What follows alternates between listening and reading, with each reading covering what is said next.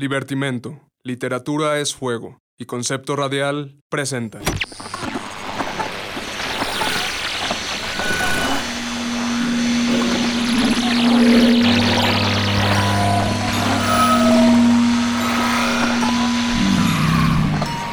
Psicofonías.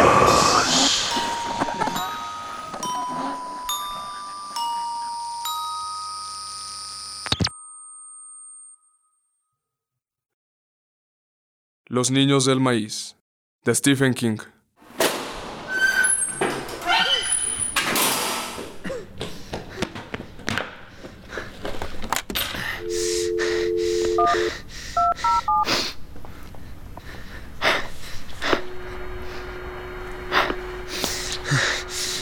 Demonios.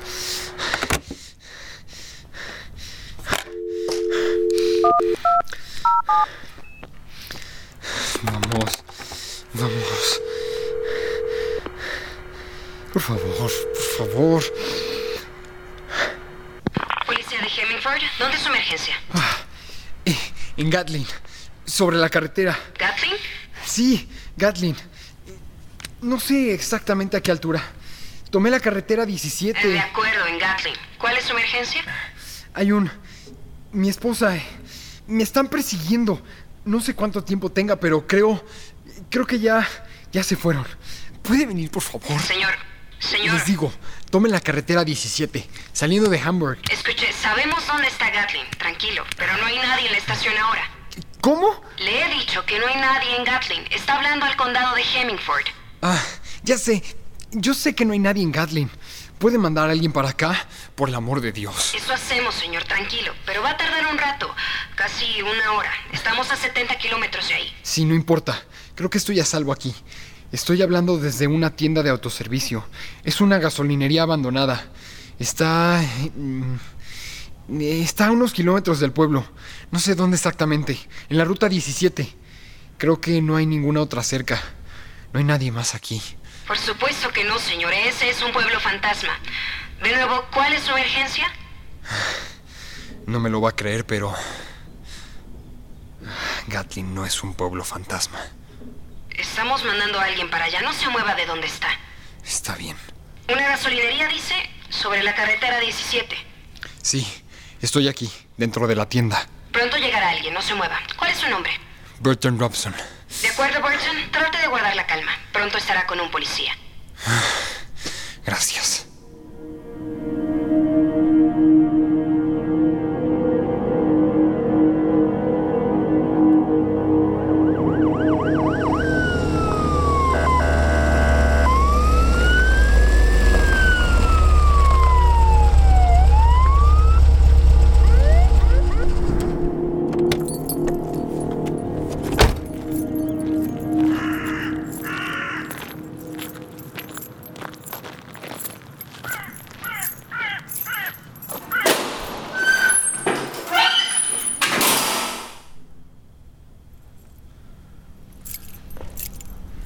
Burton Robson. ¿Está aquí Burton Robson? Gracias a Dios. Por fin. Hombre, está herido. ¿No se lo dijo al oficial por teléfono? No, no, ¿qué importa? Vámonos de aquí. Es una herida muy seria. ¿Por qué no pidió asistencia médica? Se lo contaré en el camino, pero tenemos que irnos. Permítame un segundo.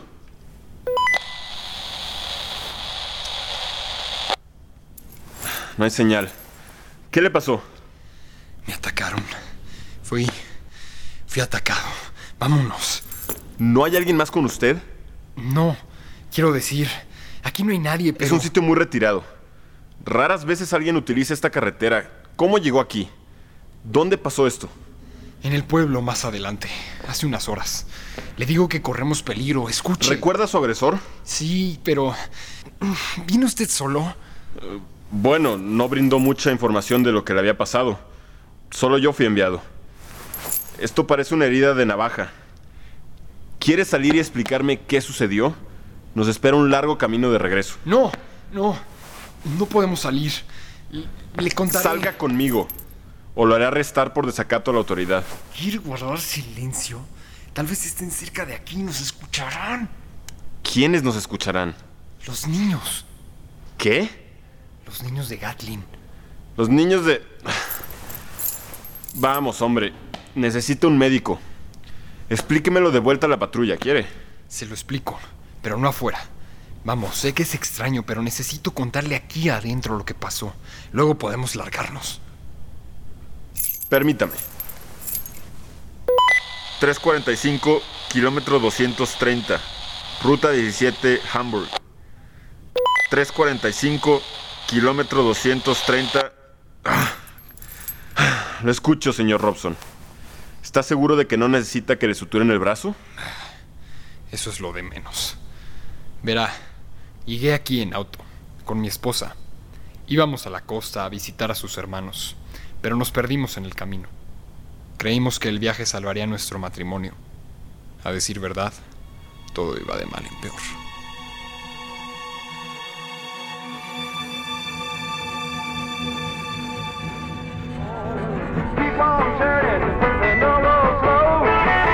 ¿Quieres bajarle?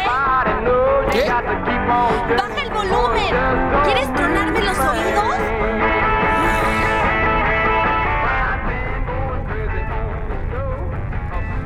Al menos sabes en dónde estamos. Nebraska. Sí, Bert. Ya sé que estamos en Nebraska, Bert. Pero ¿en dónde estamos? Tú tienes el mapa, búscalo. ¡Maravilloso! Bonita ruta panorámica. Para esto salimos de la autopista, para ver kilómetros y kilómetros de maíz. Perfecto. Oye, Vicky, yo soy el que ha manejado casi 2.000 kilómetros desde Boston. Todo el tiempo en autopista. Y yo no he parado porque tú no quieres manejar. Y luego... No es que no quiera. Ya te dije que me dan migrañas y manejo mucho tiempo. Es todo. Y luego te pregunté si me podías ayudar buscando otros caminos secundarios en el mapa. Y me dijiste, sí, sí quieres. Así me dijiste, sí, sí quieres. Así que, ¿por A qué no? veces me pregunto cómo llegué a casarme contigo. Diciendo una palabrita.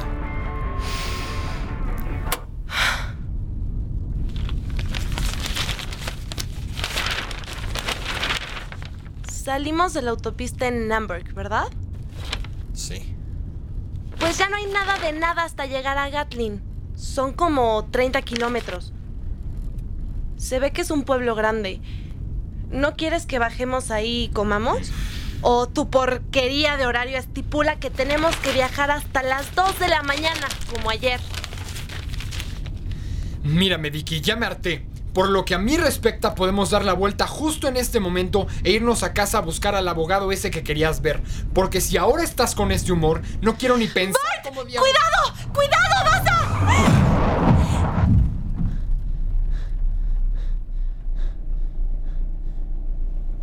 Fue un perro.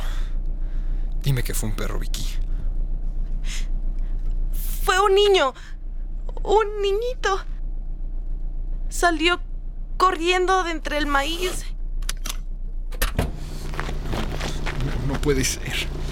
Maté a alguien. Me distraje. Vicky, espera.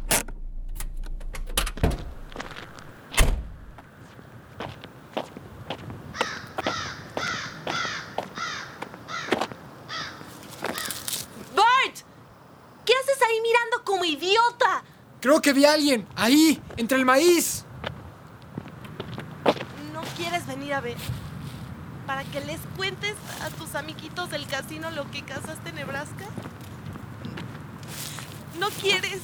Parece que salió corriendo de aquí. ¡Hay sangre! ¡Encontré algo!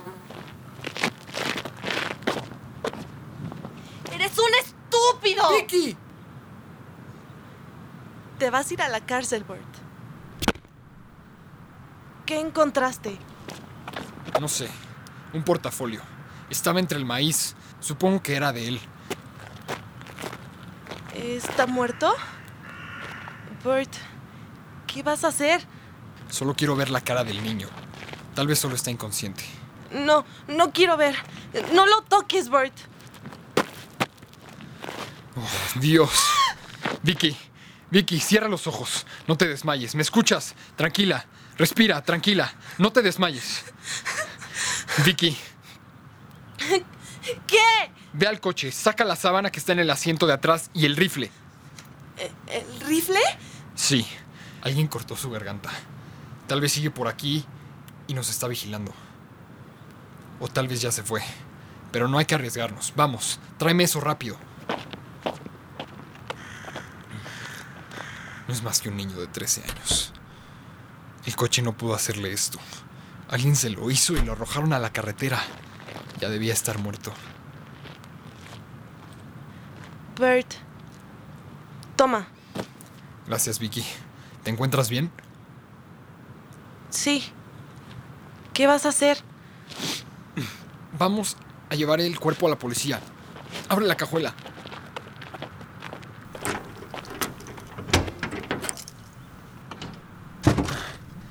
Entra al coche. ¿Qué le hacemos al portafolio? No sé, llévatelo. Vámonos de aquí.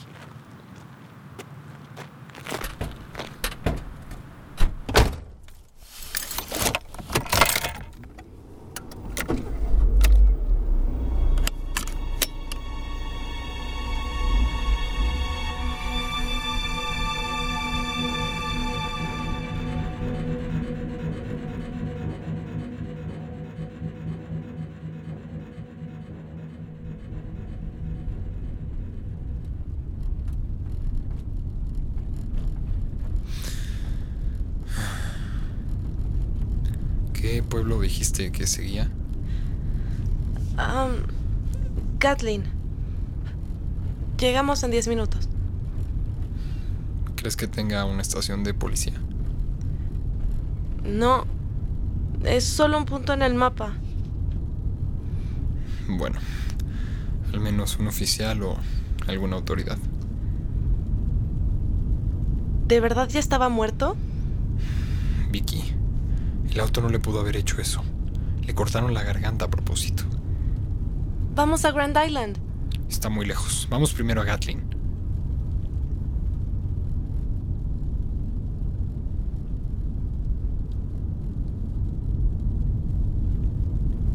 Hemos visto algo interesante desde que salimos de la autopista, Vicky.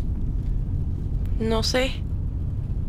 Un auto y un tractor. En la intersección. No, no, pero aquí, sobre esta carretera, No. Creo que no. ¿no quieres abrir el portafolio? ¿Crees que ayuda en algo? No sé, tal vez. Prender el radio.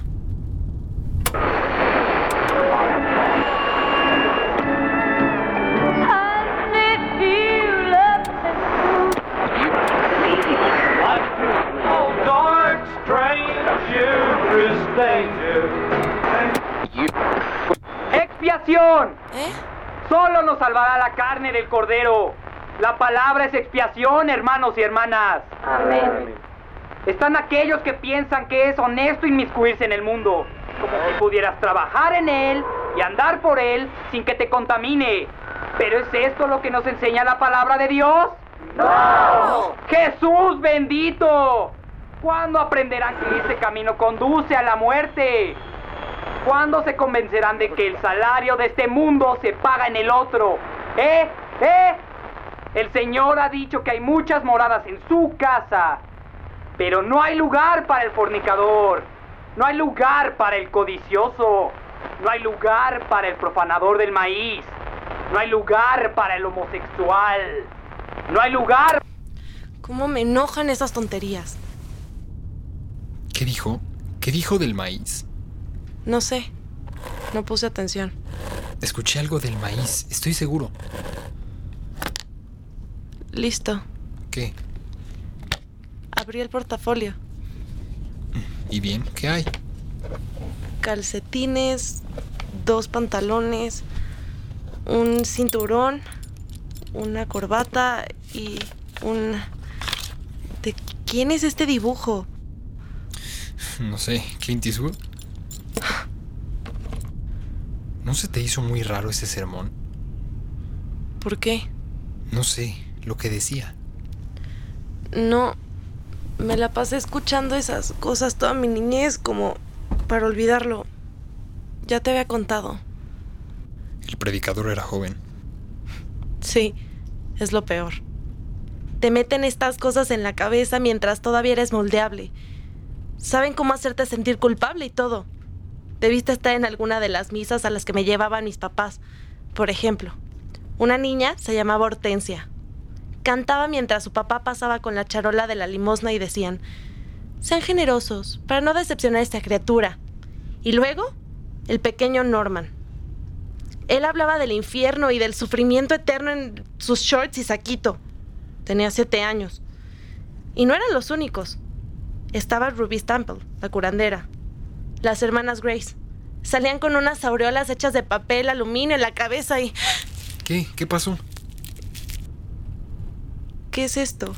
¿Estaba dentro del portafolio? Sí. Parece un crucifijo, pero hecho de vainas de maíz. ¡Wow! Con todo y un pequeño Cristo encima. ¡Qué detalle! Está horrible. Tíralo. ¿Por qué? Puede ser evidencia para la policía. ¿Cómo? No sé, tal vez... eh, Solo tíralo. guárdalo. Y en cuanto veamos a los policías les daremos todo, ¿ok? Bueno, entonces haz lo que quieras con él. Siempre haces lo que quieres. Vicky, le entregamos todo a los policías en Gatling y ya nos olvidamos de este asunto.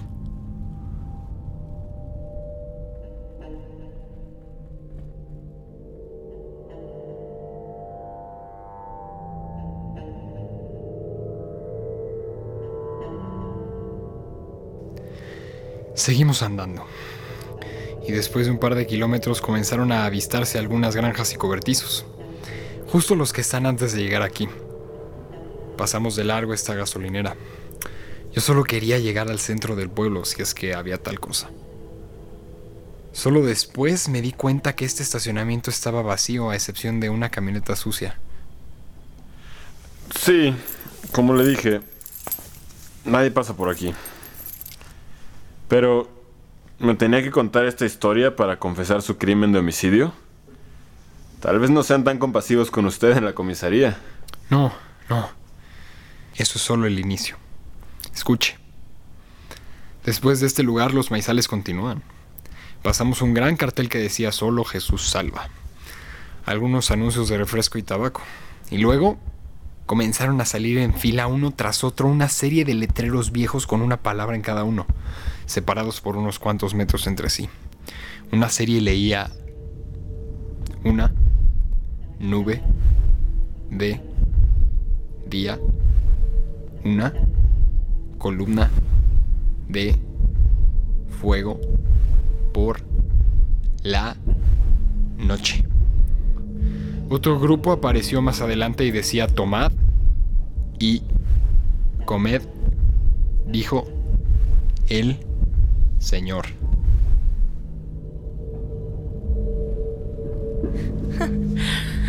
¿Qué es tan gracioso? Los letreros. ¿No los estás leyendo? ¿Qué clase de orates viven en Nebraska? ¡Qué divertido! Vicky, ¿te sientes bien? Ay, voy a estar bien. En cuanto estemos miles de kilómetros lejos de aquí. Juraría que esos letreros... Todo tiene que ver con el maíz. Seguramente comen maíz en lugar de hostia durante las misas. Bert, ¿Qué? nada. Cállate.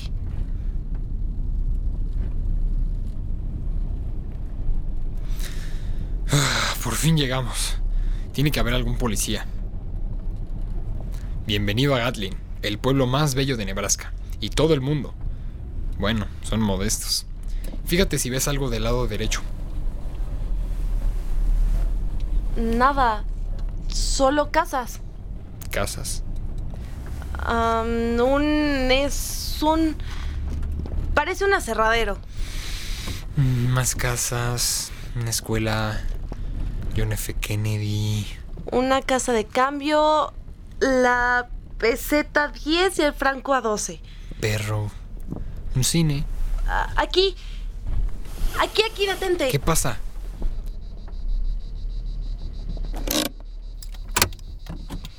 Regrésate.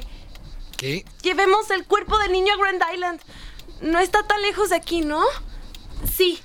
Vamos. ¿Por qué? ¿Qué te pasa? ¿Cómo que qué me pasa? Este pueblo está vacío, Bort. No hay nadie aquí más que nosotros. ¿Qué no lo ves? Parece, pero seguramente todos están por ahí jugando lotería o en una fiesta en la plaza. ¡Que no hay nadie aquí! ¿No viste esa casa de cambio? ¿Qué tiene? La que pasamos. Bert, decía la peseta 10 y el franco a 12.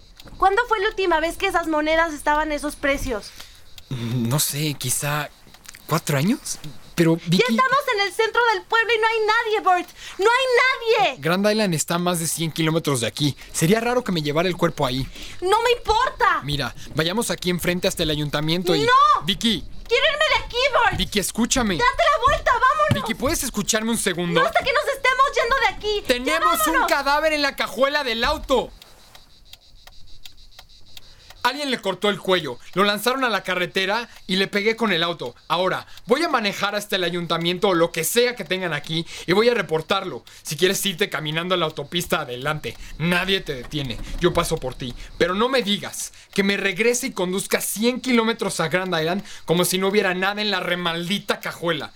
Este es el hijo de una mujer y voy a reportarlo antes de que quien lo mató haya huido y esté muy lejos de donde lo encontramos. Está claro. ¡Eres un imbécil! No sé cómo acabé contigo. Ni yo. No tengo idea. Pero podemos resolverlo, Vicky, ¿ok?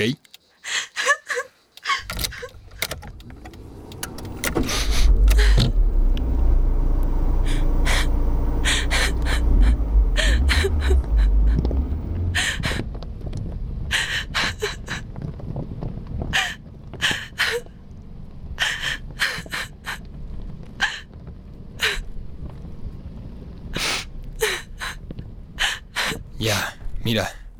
Aquí está la plaza. Y este debe ser. Centro Municipal de Gatlin. Parece que hay un restaurante enfrente. ¿A dónde vas? Al restaurante. A ver dónde se supone que están todos. El letrero dice que está abierto. No me vas a dejar sola aquí. Pues nadie te detiene. ¿Qué esperas?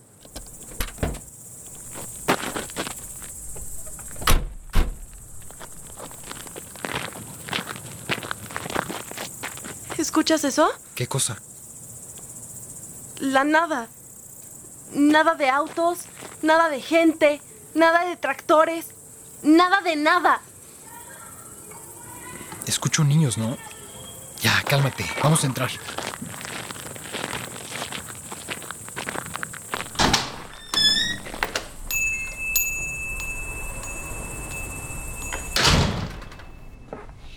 Sí, claro. Pregúntales a todos. Disculpe, amigo. ¿Sabe dónde Cállate. Tú querías parar a comer, ¿no? Este lugar no ha visto un cliente en años. Ve todo este polvo. Y algo feo pasó. A juzgar por ese espejo roto. ¿No hay un teléfono? Bert, ya vimos suficiente. Espera. Oh, sí, la comida la olvidaba. ¿Qué se te antoja? ¿Qué tal una hamburguesa? A 35 centavos. O un pastel de manzana de 25 centavos. ¡Ay, mira! Jamón y puré de patata a 80 centavos. Encontré algo. ¿Cuándo fue la última vez que vendieron comida a esos precios? 1964. ¿Qué? 1964. Encontré un calendario aquí, atrás de la barra de cerveza. Este lugar no ha visto la luz desde 1964. No entiendo. Pero estoy seguro de que... ¡Ah! ¿Estás seguro? ¡Siempre estás seguro! ¡Toda tu estúpida vida has estado seguro! ¿A dónde vas? Al ayuntamiento. Bert, ¿por qué tienes que ser tan necio? Algo horrible pasa aquí, ¿por qué no solo lo admites? No soy necio, solo quiero deshacerme de lo que tenemos en la cajuela.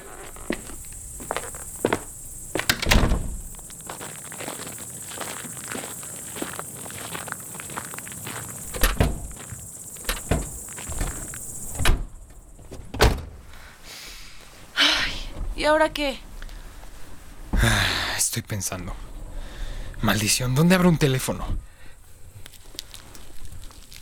Vicky, ¿puedes dejar ese crucifijo en paz? Mételo en el portafolio, por Dios. No. Si tú juegas tus juegos, yo puedo jugar los míos. Bien, como quieras.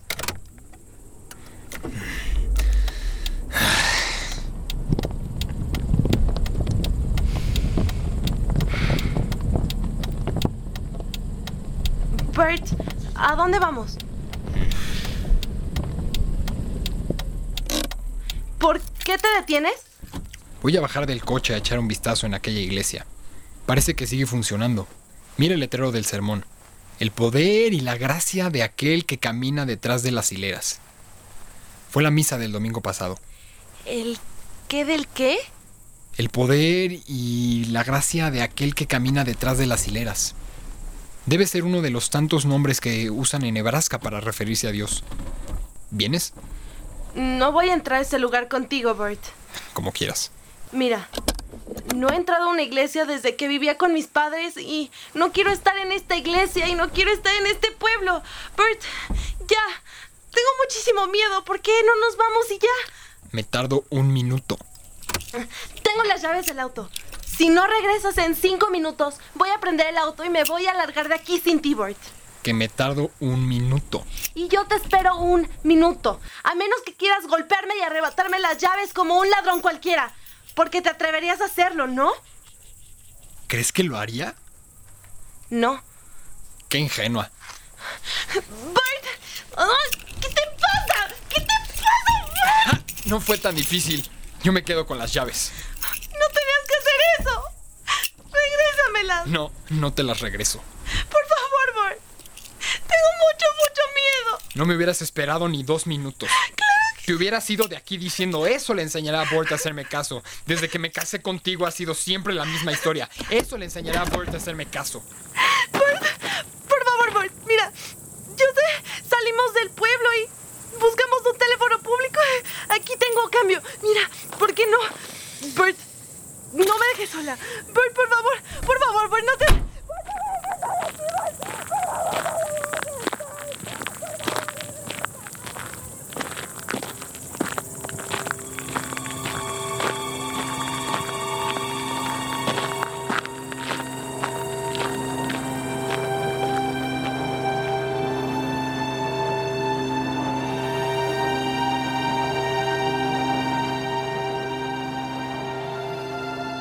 La dejé gritando en el auto.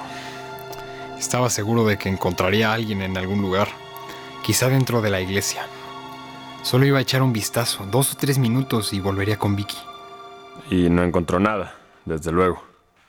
Como quisiera no haber encontrado nada. Abrí la puerta y entré al vestíbulo.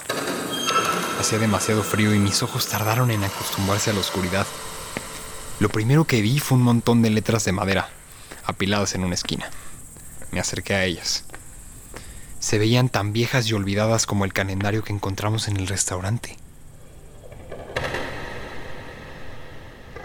Cada una de las letras eran de casi 30 centímetros de alto. Las puse sobre el piso una delante de otra para intentar componer una frase con ellas. Estuve jugando con anagramas sin ningún éxito, hasta que formé la palabra iglesia. No sé qué estaba haciendo. Vicky se estaba volviendo loca en el auto y yo estaba perdiendo el tiempo. Pero algo me decía que debía resolver un misterio. Algo andaba muy mal. Usando las letras faltantes, formé la palabra gracia. Y luego la palabra bautista. Todo tenía sentido. Iglesia Bautista de Gracia. Sin duda alguna, esas letras debían haber estado en el frente de la fachada, pero las habían quitado hace tiempo. Ese lugar ya no era la Iglesia Bautista de Gracia. Claro, solo le cambiaron el nombre. Eso creía al principio. Pero entonces, ¿qué clase de iglesia era esa? Atravesé las puertas del vestíbulo y lo descubrí. El piso de la iglesia estaba repleto de crucifijos como el que encontramos en el portafolio.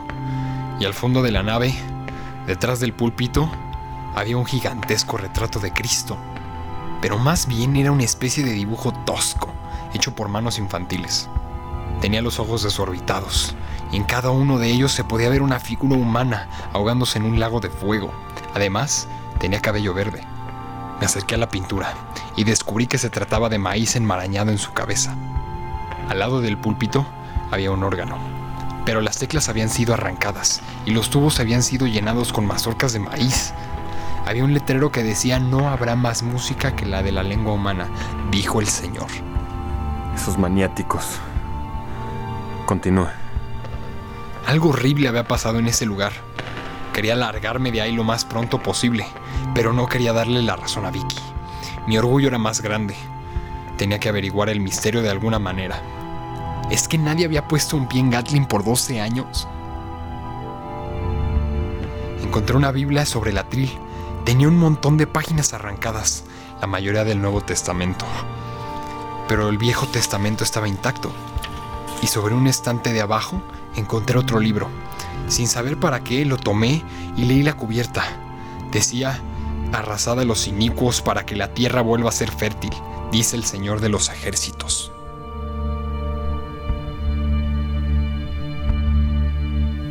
Interesante historia, señor Robson. Pero hemos pasado un buen rato encerrados y aún no me ha dicho nada de nada. Le juro que eso es muy importante. Se cuentan muchas historias sobre Gatlin. Sembradíos envenenados, neblinas misteriosas. Un hombre de Arnett incluso dijo algo sobre un arma biológica fuera de control. Oficial. Ya nadie patrulla esta zona. Lo hacemos ocasionalmente, pero es inútil. Nadie usa esta carretera. Para llegar a Grand Island hay que tomar la autopista. Puedo llevarlo allá de inmediato. Oficial. Creo saber qué ocurre en Gatlin. Bien. Cuénteme su versión, pero dése prisa. Abrí aquel libro que encontré. Parecía que un niño hubiese escrito en él a juzgar por la caligrafía. Habían dos grandes columnas. La primera enlistaba nombres y la segunda fechas de nacimiento y defunción. La lista comenzaba con Ezequiel Deigan, nacido en 1945 y fallecido en 1964. Luego, Isaac Renfrew, nacido en 1946 y fallecido en 1965. Unas páginas adelante estaba Moisés Richardson, nacido en 1957 y fallecido en 1976. Debajo de él, los nombres dejaban de tener fecha de defunción. El último nombre del libro era un tal Jeremías Boardman, nacido en 1961. Algo pasó en 1964. Algo que tiene que ver con religión, maíz y niños.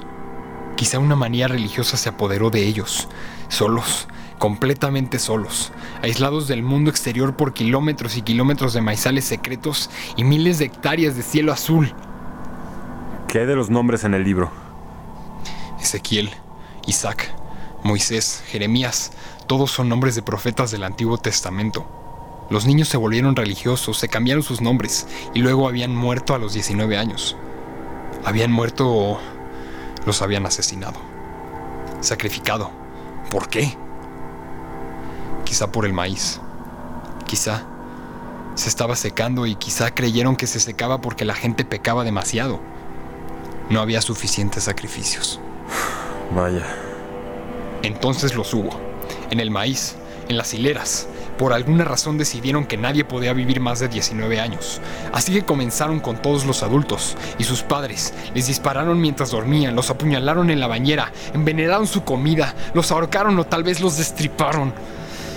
Los sacrificaron para el maíz, para su dios, para su extraño dios verde y hambriento, aquel que camina detrás de las hileras encontré un segundo libro con la misma lista de nombres y fechas. El último era Malaquías Gilman, quien cumple 19 años dentro de tres días. Me imagino lo que le pasará. ¿Cómo es que algo así puede seguir siendo secreto?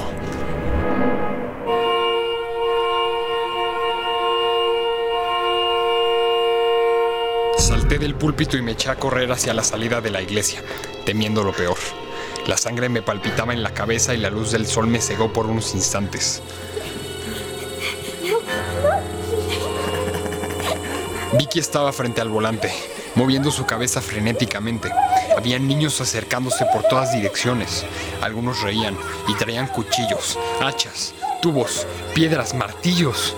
Una niña de 8 años llevaba una manivela. Salían de las calles laterales, de los jardines, del patio de una escuela. Me quedé petrificado en las escaleras de la iglesia. Las niñas usaban largos vestidos y los niños iban todos de negro, algunos usando sombrero. Se acercaban hacia el auto y cruzaban el césped de lo que alguna vez fue la iglesia bautista de Gracia. Me miraban con indiferencia, en una especie de trance. ¡El rifle! ¡Vicky, el rifle! Comenzaron a subirse al toldo del auto. Vicky estaba petrificada. Se poncharon las llantas. El parabrisas quedó destruido, el toldo abollado, las ventanas laterales cedieron. Sus manos infantiles comenzaron a buscar el seguro de la puerta hasta que la abrieron. Intentaron sacar a Vicky, quien estaba aferrada al volante. Entonces, uno de ellos se inclinó, sacó un cuchillo y... Corrí hacia el auto, tropezando con los escalones. Un niño, tal vez de 16 años, se cruzó en mi camino. Algo voló por los aires y de pronto sentí un dolor agudo en el brazo izquierdo. Era una navaja. Levanté la vista para descubrir la sonrisa en el rostro de un muchacho pelirrojo. ¡Bastardo! Encomienda tu alma a Dios, porque comparecerás ante su trono. Tomé la navaja, la saqué de mi brazo y la clavé en la garganta del niño.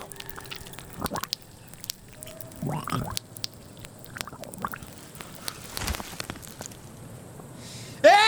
¡Ahí lo tienen! ¿Dónde está Vicky? ¿Qué le hicieron? ¿Dónde está?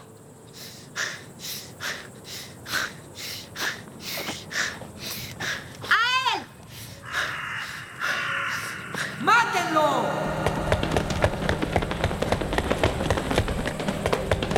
Todo era un sueño. No podía estar pasando. Nada de esto estaba en el guion. Yo, Vicky, el niño atropellado. Todo eso sí, todo menos esto. Corrí hacia el ayuntamiento y lo rodeé. Llegué a la avenida principal que conduce hasta la carretera. Debía hacerle caso a Vicky. De haberla escuchado ya estaríamos muchos kilómetros lejos de aquí.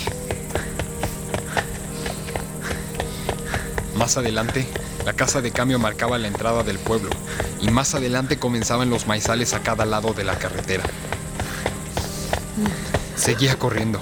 La herida comenzaba a dolerme y estaba dejando un rastro de sangre. Tomé un pañuelo de mi bolsillo y lo apreté debajo de mi camisa. Una parte de mí se preguntaba si podía correr hasta la próxima ciudad, si podía resistir 30 kilómetros de carretera de dos carriles.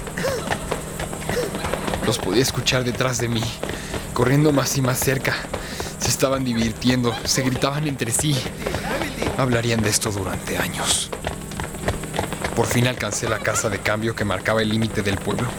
Pasé junto a un anuncio que proclamaba está saliendo de Gatlin, el pueblo más bello de Nebraska y del mundo. Vuelva cuando quiera. No faltaba más. Las banquetas se desvanecieron. Ya no había casas ni ciudad. Solo había una alternativa para escapar con vida. Estaba a punto de desvanecerme. Corrí hacia los maizales. Corrí como nunca entre ellos, ocultándome en un mar de vainas verdes. Por fin recuperé mi aliento y el maíz se cerró detrás de mí.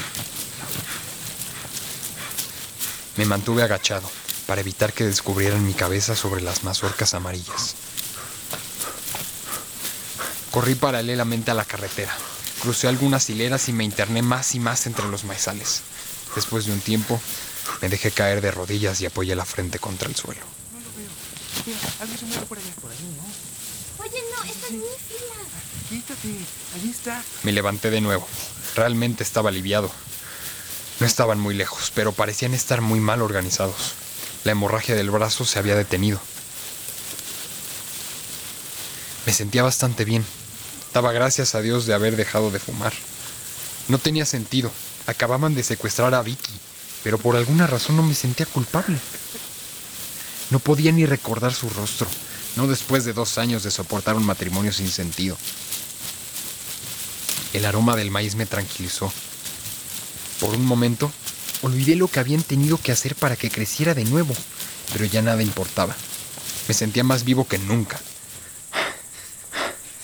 Se acercaban. Seguí corriendo. Traté de mantener las voces siempre a mi izquierda, pero poco a poco fue tornándose más difícil. Corría a intervalos para lograr escuchar dónde estaban, pero las voces se iban apagando. Me detuve. Había comenzado a atardecer. Miré mi reloj. Eran casi las cinco. Las sombras se volvían espesas y el maíz se tornaba de un naranja intenso. Mis pies no habían dejado huellas, todo era normalmente silencioso. Los niños no podían estar tanto tiempo callados. Quizás se habían dado por vencidos y habían vuelto a casa. Decidí correr hacia la derecha, hasta que el maíz se acabó y di de nuevo con la carretera.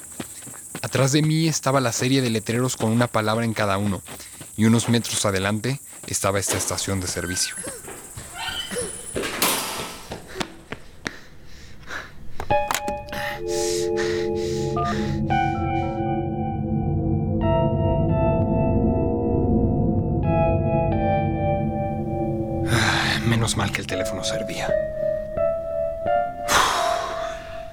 Debo admitir que su historia es perfectamente verosímil. Entonces, Le creo, Burton. Verá, todos en la comisaría temen hablar de esto. Algunos insisten en que se hagan investigaciones, pero a nadie parece importarle. Debimos cerrar el camino hace tiempo. no me diga. No habíamos tenido un incidente por más de tres años. Un colega, John Garrett, vino a hacer un censo a Gatlin, casi como un esfuerzo extraoficial, pero jamás regresó. ¿No les parece suficiente con eso? A mí sí. Vaya que les insistí en regresar para averiguar qué diablos había pasado. Pero es como si todos allí fueran parte de esto. Como si alguien obligara a permitirlo. 345, kilómetro 230. Ruta... ¿Dónde puede estar su esposa? No tengo la menor idea. ¿Sabe qué? Estoy harto. Vamos a buscarla. ¿Qué? No, no pienso regresar allí. Tal vez sigue viva. ¿No le importa? Sí, pero... No sé, es que usted no lo sabe. Si se niega, usted se convierte en cómplice. Sígame a la patrulla. Vamos. Rápido, nos quedan pocas horas de luz.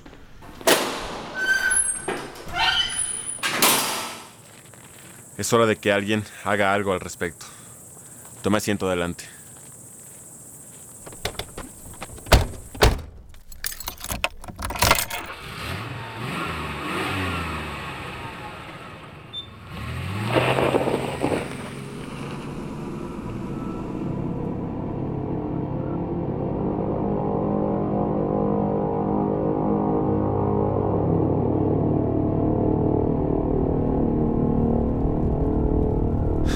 Que corrió un enorme trecho.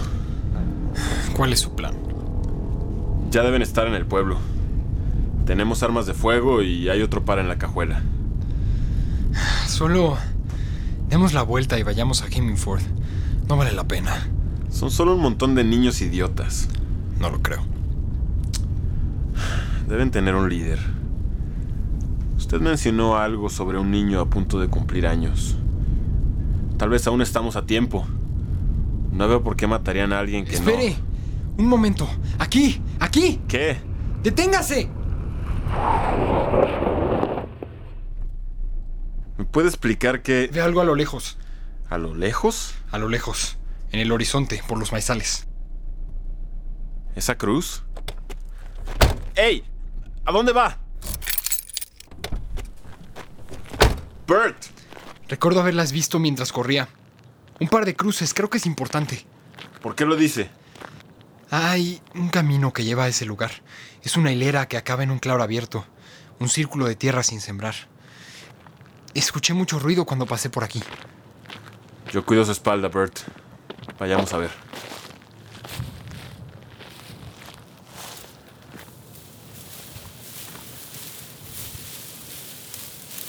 ¿Cree que los niños estén por aquí? Espere, ¿Qué cosa? ¿por qué no hay insectos?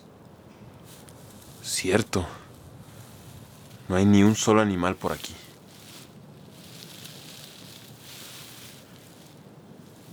¿Había visto una plantación más perfecta? No hay malezas, ni hojas roídas. Esto es imposible. Tampoco hay viento. Dios bendito. Está oscureciendo. Ni un maldito cuervo. Unos metros más. Veo la cruz. La veo. Oh, no. Bert, Oh, por Dios. Vicky, Bert. sus ojos. ¿Qué le hicieron a sus ojos? ¡Ah! Bert, Bert, la otra cruz. Dios mío, su placa. Es el oficial Garrett. Bert, vámonos, Vicky, vámonos. ¿qué es eso? ¿Qué está pasando? ¡Hey! Bert, algo se aproxima. ¡Vámonos! ¿Qué? ¡Corre! ¿A dónde? ¡Las hileras! ¡Las hileras! ¡Hay salida!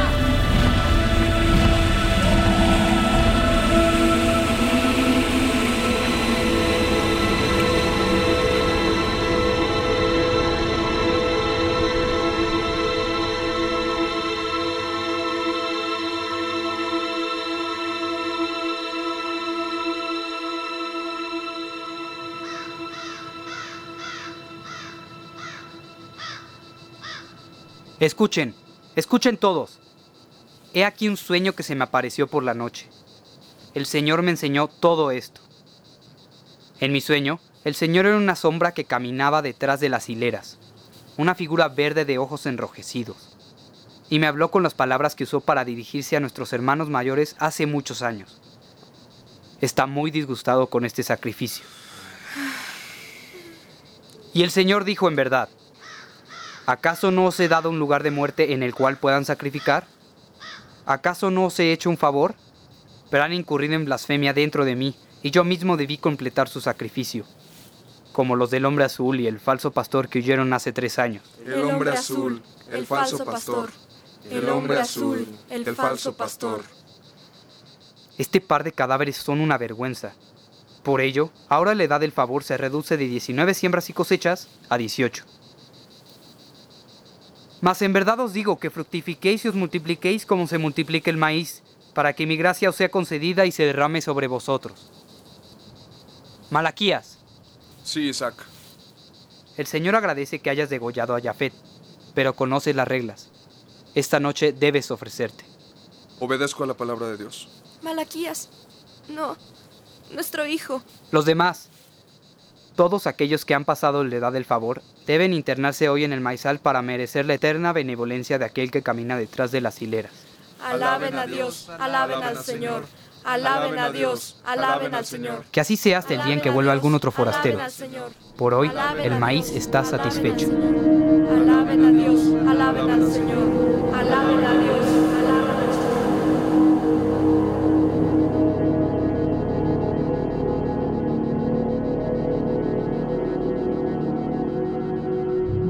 Niños del Maíz, de Stephen King. Adaptado para radio y producido por Eric Yáñez. Música original de Karina Rivero. Grabación, Cristian Soto. Edición y mezcla, Jesús Arteaga y Julio González. Asistente de dirección, Juan Pablo Sotelo. El elenco, Jorge Alejandro Pérez Guillén. Alfonsina López González. Branco Pérez Restovic, Estefanía Jiménez, Gustavo Estrada Aedo, José Manuel Fuentes Serrano, Brianda Aranda Riverol.